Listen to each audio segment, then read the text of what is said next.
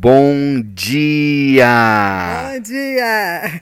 Lindo, maravilhoso e Deus, abençoado abençoado dia na presença de Deus. Deus. Hoje estamos no dia 657 do projeto Bíblia para Iniciantes. Estamos com a presença da Eugênia aqui também, que é a cuidadora da minha mãe. Né? Minha mãe está aqui do lado. Voltando a uma pequena rotina aqui, né, mãe? do dia a dia. Graças a Deus. Me perdoem a ausência aí, as missões estão nos chamando. E quando estamos em missão, eu e minha esposa, a rotina é, é- não tem rotina, né? Então aí fica prejudicado um pouco aqui o projeto. Mas enfim, vamos lá, estamos no livro de Hebreus, capítulo 8, versículos, hoje a partir do versículo 7. Mas é importante reler aqui o versículo 6, que a gente terminou o último áudio. Diz assim. Mas de fato Jesus foi encarregado de um serviço sacerdotal que é superior ao dos sacerdotes, pois a aliança que ele conseguiu é melhor, porque ela se baseia em promessas de coisas melhores. Então, é importante a gente rever, reler esse versículo, porque a aliança que diz, né, que a aliança que nós temos hoje, que Jesus conseguiu por nós, para nós, né, com o sangue dele derramado naquela cruz, ela é melhor do que a alian- aliança antiga, a aliança que Deus havia feito antes dele, porque essa aliança que Jesus fez, que Deus fez através de Jesus, ela se baseia em promessas de coisas melhores. Amém? Isso é, isso é lindo demais, né, gente? Isso é maravilhoso como que Deus nos ama tanto. A gente erra, a gente faz coisa errada, a gente peca, é, entristece o coração de Deus e Ele manda o seu Filho para morrer por nós, para conseguir para a gente uma aliança que tem promessa, que se baseia em promessas de coisas melhores. Ele está sempre planejando algo melhor para mim, para você. Esse é o nosso Deus. Esse é o nosso Pai que nos ama incondicionalmente. Tá? E hoje, ó, a partir do, do versículo 7 do capítulo 8 de Hebreus, diz assim: Pois se a primeira aliança tivesse sido perfeita, não seria necessária uma nova aliança. Então vamos analisar por que, que essa primeira aliança não foi perfeita. Foi culpa de quem? Foi culpa de Deus ou foi culpa nossa? Vamos lá, versículo 8. Mas Deus vê que o seu povo é culpado e diz: Olha, a culpa não é minha, a culpa é do povo, porque, olha o que ele fala: Está chegando o tempo, diz o Senhor, que eu farei uma nova aliança. Isso está lá em Jeremias, capítulo 31, nos últimos versículos. Depois, se você quiser dar uma olhada lá no, no, no livro de Jeremias, esse profeta incrível, né? No, no, no capítulo 31, versículos 31 em diante, ele fala assim: ó, Está chegando o tempo, diz o Senhor, em que farei uma aliança nova com o povo de Israel e com o povo de Judá. Olha só, ele já está profetizando lá atrás, lá atrás. Essa aliança, versículo 9, não será como aquela que eu fiz com os antepassados deles, no dia em que os peguei pela mão e os tirei da terra do Egito. Olha que é, que figura de linguagem que ele usa aqui, né? Pegou pela mão, né? Como um pai pega o filho pela mão e protege, fala assim, filho, vem cá, você não, você não precisa ficar aí nesse lugar, você não precisa ficar nessa escravidão, deixa eu te levar para um lugar melhor. E assim Deus fez com o povo de Israel, pegou pela mão e os tirou da terra do Egito, a terra onde eles estavam vivendo na escravidão por 430 anos. E aí ele continua falando assim: Não foram fiéis à aliança que eu fiz com eles. Esse povo, mesmo tirando da escravidão, da escravidão, levando eles para a terra de Canaã, fazendo uma aliança lá no deserto, no Monte Sinai, eles não foram fiéis à aliança que fiz com eles, diz o Senhor. E por isso, diz o Senhor, eu os desprezei. Olha só, que triste, né? É, esse Deus de amor, ele também ele se entristece e ele acaba até desprezando o seu próprio povo, falar assim, é isso que vocês querem? Poxa, eu estou fazendo tudo por vocês.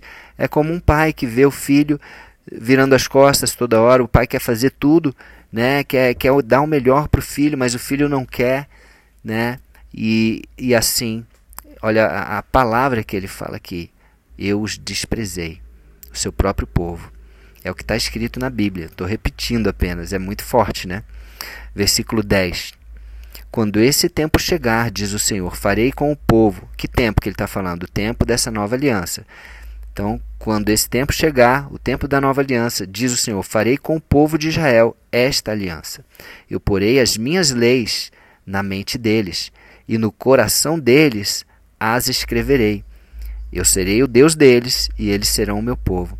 Então, aquela aliança que ele fez lá no Monte Sinai com Moisés, onde ele escreveu as tábuas, né, as dez, os dez mandamentos, aquelas outras seiscentos e tantas leis que ele, ele passou para Moisés lá, que eram leis que as pessoas tinham que ler, tinham que ensinar, tinham que passar de geração em geração. Ele está falando, ei, não vai mais precisar disso. Eu vou pôr as minhas leis na mente deles e no coração deles eu as escreverei. Olha que coisa maravilhosa. A lei de Deus vai estar na nossa mente e no nosso coração.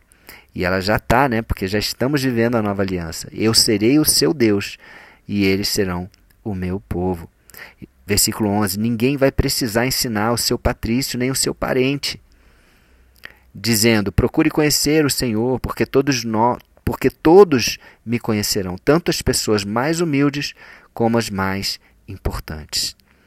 E pois eu perdoarei os seus pecados e nunca mais lembrarei das suas maldades. Olha só, perdoarei os seus pecados. Quem que ele enviou para perdoar os nossos pecados? Jesus.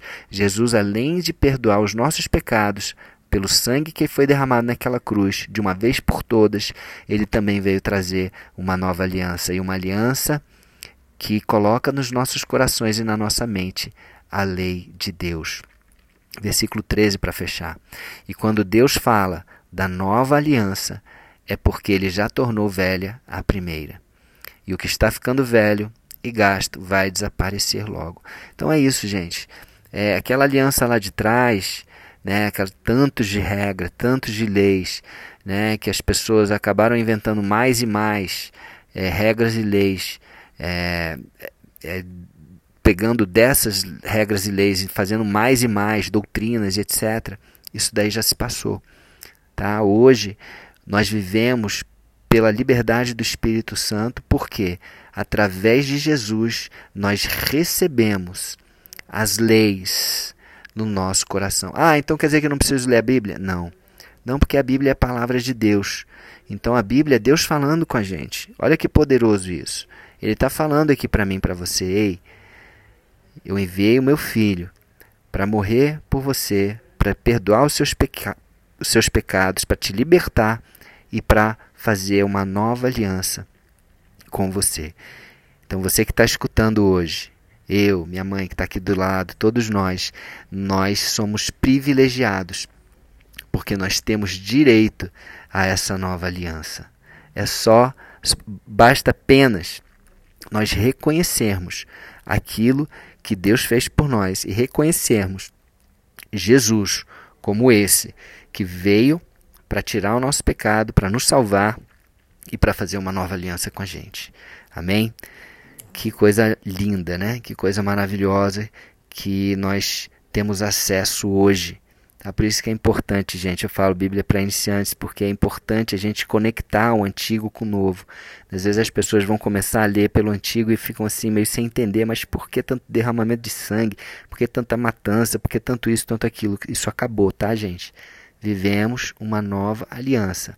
O derramamento de sangue foi necessário, foi Jesus. Né? Até Jesus tinha uma necessidade anterior, mas com Jesus acabou. Hoje vivemos essa nova aliança. Amém? Vamos orar?